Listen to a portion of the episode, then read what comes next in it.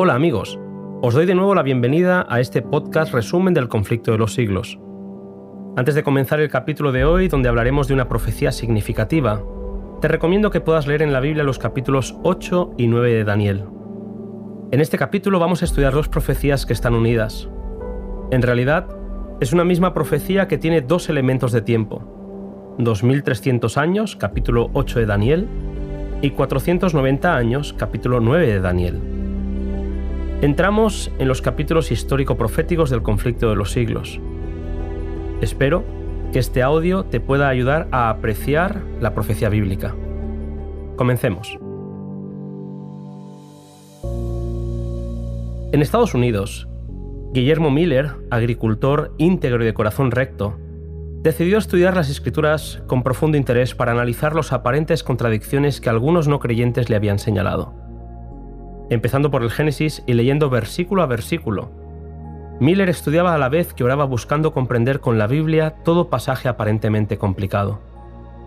Estudió de forma especial los libros de Daniel y Apocalipsis, siguiendo los mismos principios de interpretación que en los demás libros de la Biblia, y con gran alegría comprobó que los símbolos proféticos podían ser comprendidos.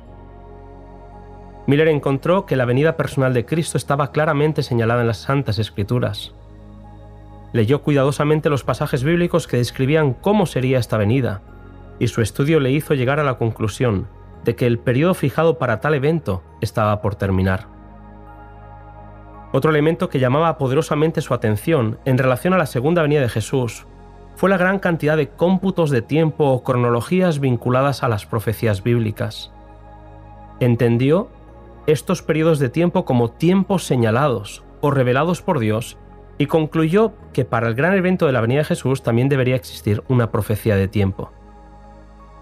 Estudiando la Biblia se dio cuenta de que la profecía que parecía revelar con mayor claridad el tiempo del segundo advenimiento era la que encontró en Daniel 8:14. Hasta 2300 tardes y mañanas, y entonces el santuario será purificado. Siguiendo la regla que se había impuesto, la de dejar que las escrituras se interpretasen a sí mismas, Miller llegó a saber que un día en la profecía simbólica representa un año, por lo que entendió que los 2300 días proféticos eran años literales, y entendió entonces que estos años se extendían mucho más allá del fin de la era judaica, por lo que el santuario del que estaba hablando no podía ser el santuario de Jerusalén, que ya había sido destruido. Miller, como otros cristianos de su época, aceptaban la creencia general que entendían que la tierra es el santuario, y dedujo por consiguiente que la purificación del santuario predicha en Daniel 8:14 representaba la purificación de la tierra con fuego en la segunda venida de Jesús. Llegado a este punto, le faltaba encontrar el punto de partida para saber la fecha del retorno de Cristo. Dedicó días y noches a estudiar con empeño las profecías de Daniel. Vio que el profeta no había entendido la visión de las tardes y mañanas del capítulo 8, pero que el ángel tenía la misión de hacerle entender la visión. La explicación del ángel no la encontró en el capítulo 8 de Daniel, sino que la encontró en el capítulo siguiente, el capítulo 9, donde hablaba de las 70 semanas. Miller entendió que las 70 semanas de Daniel 9 son 490 días, multiplicando 70 por 7 o años literales. Leyó que el ángel había declarado que las 70 semanas comenzaban con el decreto para reedificar Jerusalén, que se encuentra en el capítulo séptimo de Esdras. Allí pudo leer que los decretos de Ciro, Darío y Artajerjes, reyes persas, completaban la orden para restaurar y reedificar Jerusalén, por lo que pudo marcar el año de inicio de la profecía, el año 457 a.C. Partiendo de ese año, tan solo tenía que sumar al 457 a.C. le sumó los 490 años de la profecía bíblica y llegó hasta el año 34 de nuestra era. Según la Biblia, en la última semana o en los últimos siete años de esta profecía pasarían cosas importantes. El año 27 significaría la aparición del Mesías príncipe. La palabra Mesías significa ungido, y Jesús fue ungido por el Espíritu Santo en ocasión de su bautismo, precisamente el año 27 de nuestra era. La profecía declaraba que en otra semana confirmaría el pacto a muchos. Sumando siete años, que es lo que dura una semana, al año 27, llegamos al año 34, que coincide con el apedreamiento de Esteban y es el momento en el que la profecía había indicado que se terminaría el periodo especialmente concedido a los judíos, empezando a predicarse el Evangelio a los gentiles. A la mitad de la semana, dice la profecía, hará cesar el sacrificio y la ofrenda. Tres años y medio después del bautismo, exactamente a la mitad de la semana según la profecía bíblica, Jesús fue crucificado. Elena White dice, con el sacrificio ofrecido en el Calvario, terminó aquel sistema de ofrendas que durante cuatro mil años había prefigurado al Cordero de Dios. Habiendo entendido la profecía de las 70 semanas, Miller pudo ahora saber cuándo concluiría la profecía mayor, la de los 2300 días. Partiendo del mismo 457 a.C., pudo concluir que los 2300 años llegarían a 1844, cuando el santuario habría de ser purificado. Elena White dice que al empezar a estudiar las Sagradas Escrituras como lo hizo, para probar que son una revelación de Dios, Miller no tenía la menor idea de que llegaría a la conclusión que había llegado.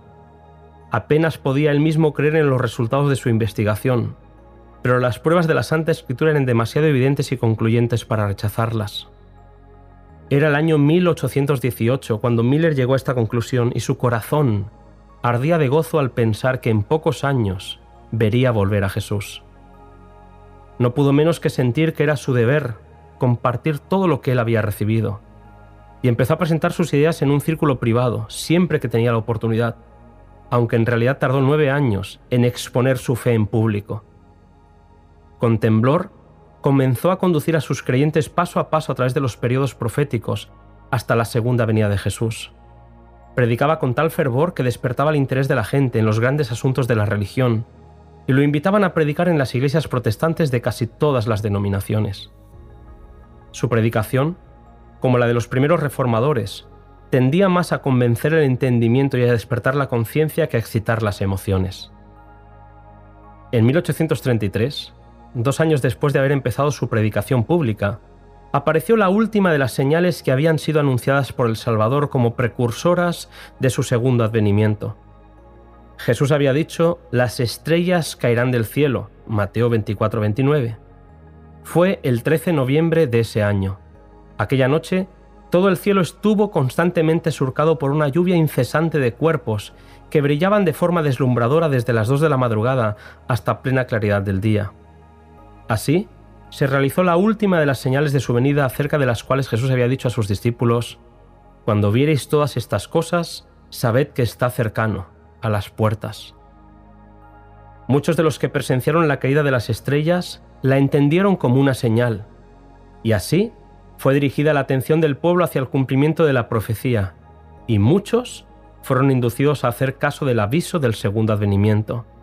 Elena White afirma, como los argumentos basados en los periodos proféticos resultaban irrefutables, los adversarios trataron de prevenir la investigación de este asunto enseñando que las profecías estaban selladas. De este modo, escribe ella, los protestantes seguían las huellas de los romanistas. Mientras que la Iglesia papal le niega la Biblia al pueblo, las iglesias protestantes aseguraban que parte importante de la palabra sagrada no podía ser entendida. En esto, contradicen lo que la palabra de Dios afirma de forma clara. El que lee, entienda. Termino este capítulo diciendo que más allá del cómputo profético y la interpretación del evento relacionado con el mismo, lo más bonito fue que los que aceptaron la doctrina de la venida de Jesús vieron la necesidad de arrepentirse y humillarse ante Dios. Nueva vida espiritual se despertó en los creyentes y el Espíritu actuaba con poder entre los que creían. La Iglesia se estaba preparando para el encuentro con Jesús.